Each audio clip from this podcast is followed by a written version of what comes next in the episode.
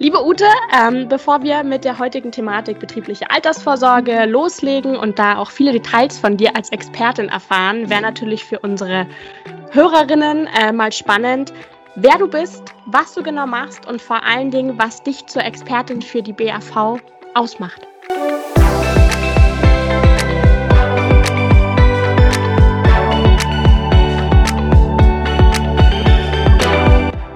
Also mein Name ist Ute Thoma. Ich werde dieses Jahr noch 53 Jahre alt und bin seit nunmehr 31 Jahren im Versicherungsvertrieb, habe Betriebswirtschaft studiert. Meine Diplomarbeit hat sich damals mit dem Thema der Blümschen Rentenreform befasst und insofern äh, ist meine Herzensangelegenheit an sich das Thema Altersvorsorge. Betriebliche Altersversorgung begleitet mich so seit 20 Jahren und ist für mich die Königsklasse der Altersversorgung, sowohl als Beratersicht, aber auch für die Arbeitnehmer oder die Arbeitnehmerin. Einfach eine tolle Sache. Sehr schön. Jetzt betriebliche Altersvorsorge vielleicht mal vorneweg wäre ganz spannend. Was ist das überhaupt? Was versteht man daraus und oder darüber und wie setzt sich das Ganze zusammen? Also es gibt ja eine private Altersvorsorge da und äh, da schließe ich einfach als, als Kunde ab einen Vertrag, entscheide und zahle das aus meinem Nettoeinkommen über mein Girokonto. Betriebliche Altersversorgung fängt ein bisschen eher an, weil der Arbeitgeber das anbietet. Das heißt, der Arbeitgeber hat da an sich die Entscheidungsmöglichkeit, welche Produktanbieter, welche Durchführungswege er anbietet. Grundsätzlich hat jeder Arbeitnehmer Recht auf äh, betriebliche Altersversorgung. Das ist im Gesetz verbrieft. Und das Tolle an betrieblicher Altersversorgung ist im Gegensatz zu privaten Altersversorgung, dass es aus dem Bruttoeinkommen geht, was ja wesentlich höher ist. Auf jeden Fall. Aber wie erfahre ich da überhaupt, welche BAV und ob mein Unternehmen eine BAV anbietet? Du meintest ja gerade, es ist gesetzlich verankert, dass es so sein muss, aber die Infos muss ich mir wahrscheinlich auch erstmal irgendwie holen, oder? Mhm. Also jeder Arbeitnehmer hat einen Rechtsanspruch auf betriebliche Altersversorgung.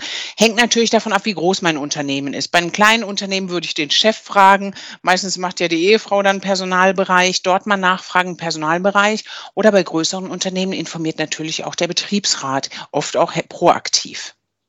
Und bei ganz guten Unternehmen werde ich an sich über den Personalbereich oder bei Einstellungen zusätzlich als Giving proaktiv informiert, welche Möglichkeiten es gibt. Das machen tolle Unternehmen.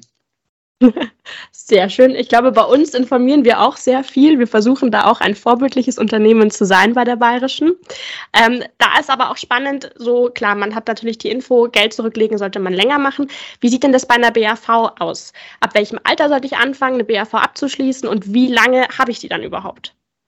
Naja, bei einer BAV, äh, in welchem Alter, je eher, umso besser, weil auch hier hast du einen Zinseszinseffekt. Das heißt, wenn du mit 25 anfängst, hast du schon mal zehn Jahre länger Beitragszahlung, ähm, Verzinsungseffekte, als wenn du mit 35 oder 45 erst anfängst. Das heißt, du kannst viel mehr Kapital ansammeln. Und äh, wie lange es läuft, bis zum Renteneintrittsalter. Und das dürfte aktuell bei den meisten 67 sein. Mal gucken, wo sich das noch hin entwickelt. Ne? Ja, genau. Gibt es dann bei der betrieblichen Altersvorsorge auch unterschiedliche Wege, diese abzuschließen, beziehungsweise unterschiedliche Durchführungsmöglichkeiten wie auch bei der privaten Altersvorsorge? Es gibt bei der betrieblichen Altersversorgung fünf verschiedene Durchführungswege. Das ist Direktversicherung, das ist derzeit bei den Neuabschlüssen der verbreitetste, ist auch der am einfachsten zu handeln ist. Es gibt die Pensionskasse, die ist ein bisschen rückläufig die letzten Jahre. Wir haben das Thema Unterstützungskasse und Pensionszusage. Das findest du meistens bei äh, Führungskräften, oberer Ebene hast du diese Themen und es gibt noch den Pensionsfonds. Von der Aufteilung her kannst du an sich sagen, dass aktuell äh, ähm, von, der, von der Stückzahl haben wir in Deutschland 5,2 Millionen Direktversicherungen im Vergleich zu 4,7 Millionen Direktzusagen und Unterstützungskassen. Also von den reinen Stücken her der bestehenden Versorgungszusagen ist die Direktversicherung das, das meiste Produkt, was der gängigste Durchführungsweg. Habe ich denn die Möglichkeit, diesen Weg oder den Durchführungsweg zu wechseln, dass ich irgendwie sage, ich mache jetzt keine Ahnung, drei Jahre lang eine Direktzusage oder 13 Jahre und dann entscheide ich mich nach diesen 13 Jahren, ich würde aber gerne nochmal in eine Pensionskasse wechseln. Ähm, einen Wechsel hast du zwischen den Durchführungswegen nicht. Und bei der betrieblichen Altersversorgung habe ich als Arbeitnehmer ein kleines Manko. Mein Arbeitgeber bestimmt, was er anbietet. Das heißt, er legt den hm. Durchführungsweg fest und er legt auch die Versicherungsgesellschaften fest, mit denen du das machen kannst. Ähm, wenn er mehrere Sachen zulässt, dann kannst du natürlich später, auch wenn Einkommen sich entsprechend bildet, du vielleicht mit der Direktversicherung einen Höchstbetrag schon ausgeschöpft hast, dann kannst du natürlich weitersparen über Unterstützungskassenmodelle, Direktzusagenmodelle, die angeboten werden. Ja, das ist spannend, auch gut zu wissen, äh, dass man da schon mal ein bisschen was von gehört hat. Jetzt ist es ja so, dass in unserer heutigen Generation doch der Arbeitgeber häufiger gewechselt wird als noch vor ein paar Jahren, würde ich jetzt mal sagen. Wie sieht es dann aus mit der BAV? Was passiert damit? Kann ich die einfach mitnehmen? Du meintest ja gerade schon, dass normalerweise der Arbeitgeber entscheidet, welchen Durchführungsweg er wählt. Mhm. Ähm, was mache ich, wenn Unternehmen A jetzt die Direktversicherung hat und Unternehmen B den Pensionfonds? Was passiert mit meiner BAV? Wie kann ich damit weiter umgehen und sie mitnehmen? Die Übertragung ist in den letzten Jahren sogar einfacher geworden, weil der Gesetzgeber hier auch regulatorisch eingegriffen hat und eine Portabilität ermöglicht hat, dass ich also praktisch von einem Direktversicherer, den vielleicht mein neuer Arbeitgeber nicht akzeptiert, das Guthaben übertragen lassen kann. Das funktioniert. Man hat aber auch die Möglichkeit, dass der Arbeitgeber beispielsweise einen anderen Vertrag so nett ist, den weiterzuführen. Das prüft er natürlich. Er hat dann die Möglichkeit zu sagen, macht er, macht er nicht, dass man den weiter besparen kann. Macht Sinn, wenn man noch alte, hochverzinsliche äh, Direktversicherer Versicherung beispielsweise hat. Ähm, man kann aber auch einen, einen, Tarif beispielsweise beitragsfrei stellen und einen neuen machen. Die Möglichkeiten hat man auch. Also mit dem Arbeitgeberwechsel ähm, endet die betriebliche Altersversorgung, muss nicht enden. Sehr schön. aber, ist, aber vielleicht dazu noch, Adriana, auch, ähm, das ist natürlich auch, wenn man Arbeitgeber wechselt, sollte man das auch im Auge halten. Nicht nur das, das Gehalt, sondern auch die Benefits, die angeboten werden. Das heißt, bei meinem jetzigen Arbeitgeber, welche betriebliche Altersversorgung habe ich da, welche Möglichkeiten aufzustocken? Was macht der? Was bietet er mir an? Das sind alles Sachen, die sollte ein Arbeitnehmer heutzutage wirklich gut äh, anschauen. Und äh, er sollte auch hier von seiner Rentensache keinen Rückschritt akzeptieren. Das wäre tatsächlich auch direkt meine nächste Frage, weil wir jetzt meinten, es ist quasi mit dem Arbeitnehmer abhängig. Wie setzt sich die denn dann zusammen, meine BAV? Das heißt, was zahle ich selber ein, was übernimmt der Arbeitnehmer, mhm. was für Zuschüsse bekomme ich da, dass man so ein bisschen ein Gespür dafür bekommt, wie das mhm. quasi abläuft. Also ich habe ja vorhin äh, gesagt, das Tolle bei der BAV ist, du zahlst aus dem Bruttoeinkommen. Mhm. Und wir wissen ja selber, wenn wir die Gehaltsabrechnung oben gucken und unten gucken, da ist ein Unterschied. Das heißt, also wenn es aus dem Brutto weggeht, tut es nicht so viel wie aus dem Netto. Und ich habe ein Beispiel mal gerechnet. Mitarbeiter also sag ich mal, die Ersparnis oder, oder der große Vorteil ist, dass die Beiträge, die ich in einer Direktversicherung beispielsweise anspare, keine Sozialbeiträge zahle ich dafür. Das heißt, auf diesen Beitrag fallen keine Rentenversicherung, Krankenversicherung, Pflegeversicherung, Arbeitslosenversicherungsbeiträge an und er ist hier steuerfrei mit der Weiterleitung des Beitrages. Der Arbeitgeber ist verpflichtet, mindestens 15 Prozent Arbeitgeberanteil dazu zu tun und heutzutage macht es auch Sinn, auch eine mögliche vermögenswirksame Leistung in die BAV einzuzahlen, weil die geht auch aus dem Brutto. Wenn ich einen Bausparvertrag mache, geht das aus dem Netto, ist wieder ein schlechteres Geschäft.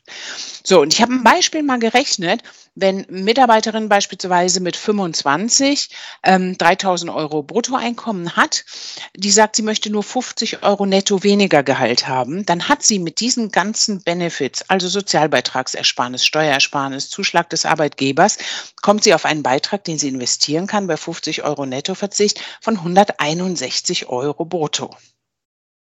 So, und das zeigt, ich kann in dem Fall in der BAV das Dreifache investieren, als wenn ich einen privaten Vertrag mache. Und das Tolle ist bei der BAV, ich kann hier investieren, ohne Steuer- und Sozialbeiträge zu zahlen, bis zu 282 Euro monatlich.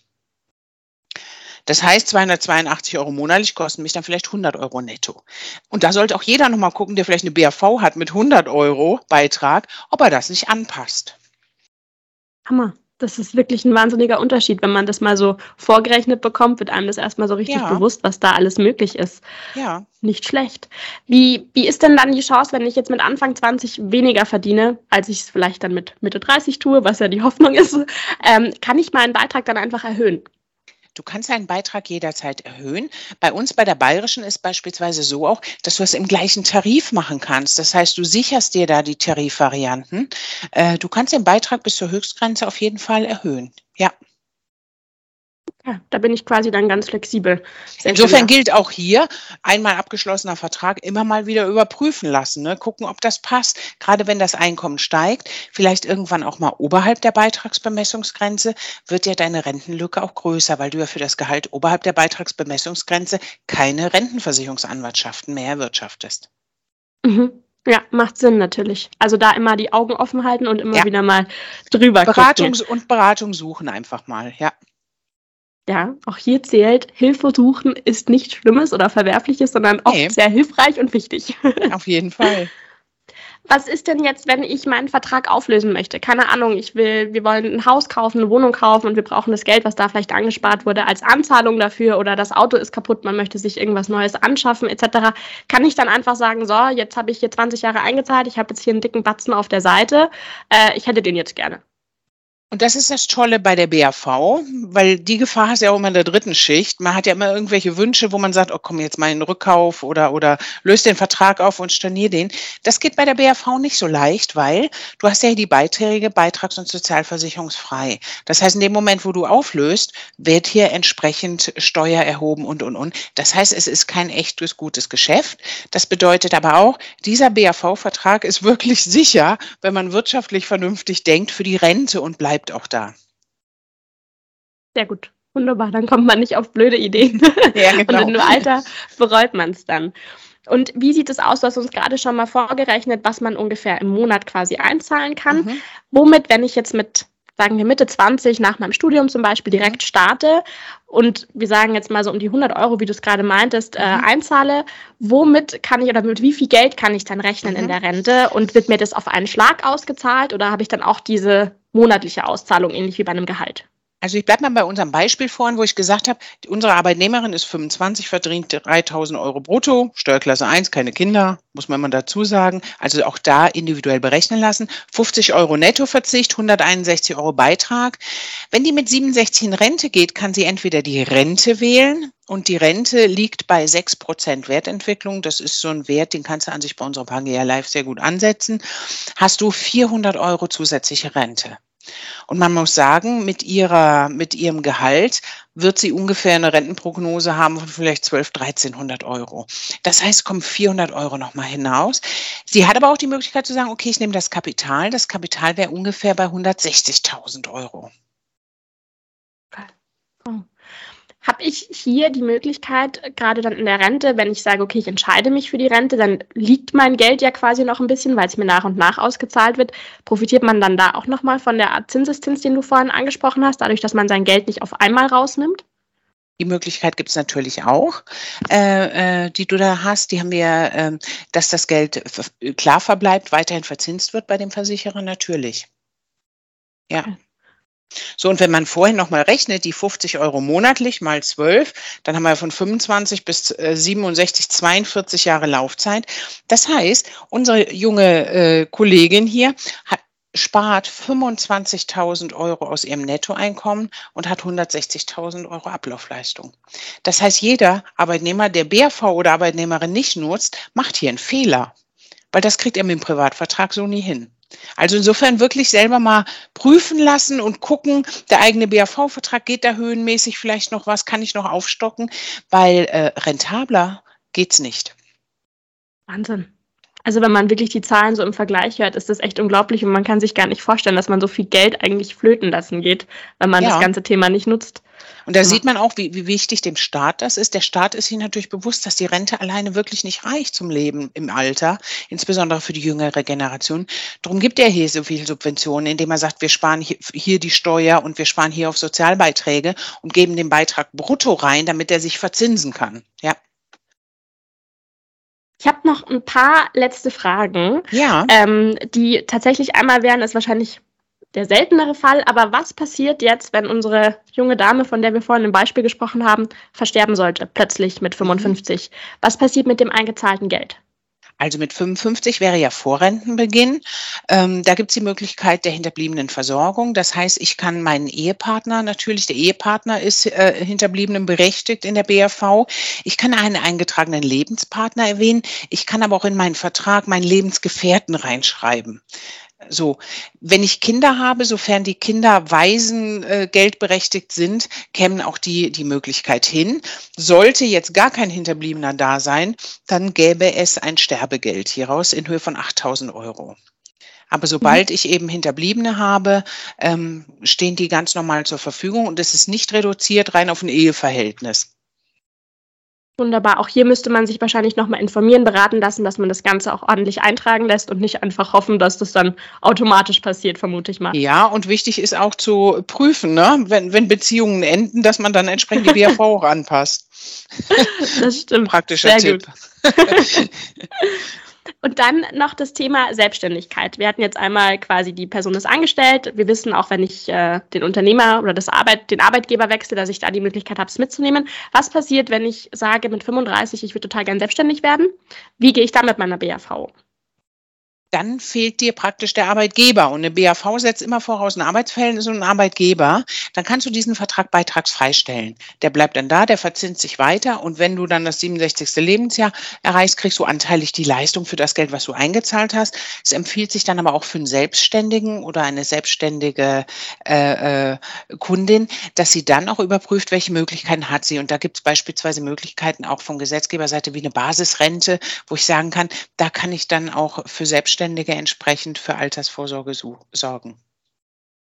Wunderbar, sehr schön. Also haben wir jetzt quasi gelernt durch dich, äh, dass egal was eigentlich passiert, egal welcher Lebensumstand, die BAV sehr, sehr sicher ist. Es ist Geld, was man wegwerfen würde, wenn man es nicht nutzt ja. und äh, eine super Möglichkeit ist, um sich für fürs Alter vorzusorgen. Auf jeden Fall. Wie gesagt, der, der Mindestarbeitgeberanteil ist äh, seit dem Betriebsrentenstärkungsgesetz vor ein paar Jahren 15 Prozent muss der Arbeitgeber dazu schießen. Inzwischen geben aber viele Arbeitgeber sogar einen höheren Beitrag dazu. Das kann bis zu 50 Prozent hochgehen. Das heißt, wenn ich 200 Euro spare, dass dann nochmal 100 Euro überhaupt durch den Arbeitgeber dazukommen. Auch da gilt es einfach zu informieren. Das heißt, ich würde jedem sagen, informiert euch bei eurer Personalabteilung, bei eurem Chef. Wie schaut's aus? Wenn der noch nichts macht, anregen, dass er sich erkundigt erkundigt, dass er was installiert und auf jeden Fall nutzen. Wow, vielen, vielen Dank für diesen spannenden Input und auch das sehr hilfreiche Wissen, würde ich jetzt mal sagen. Ähm, ich glaube, damit können wir alle viel anfangen. Auch für mich selber war es jetzt nochmal sehr lehrreich. Äh, man hat den Begriff, glaube ich, schon oft gehört, aber kann sich nicht so richtig was darunter vorstellen. Und ich weiß, dass man das dann auch gerne mal ein bisschen wegschiebt, wenn man sich denkt, ach, ich warte lieber. Aber du hast natürlich recht, umso früher man anfängt, umso besser. Und äh, ja, wir sagen ganz, ganz herzlichen Dank heute für deine Zeit, liebe Ute. Und ähm, freuen uns, wenn wir dich bald mal wieder bei uns begrüßen dürfen. Ich danke euch und sage auch danke für die tollen Fragen. Lieben Dank. Bis bald. Wunderbar. Bis bald. Danke dir. Tschüss.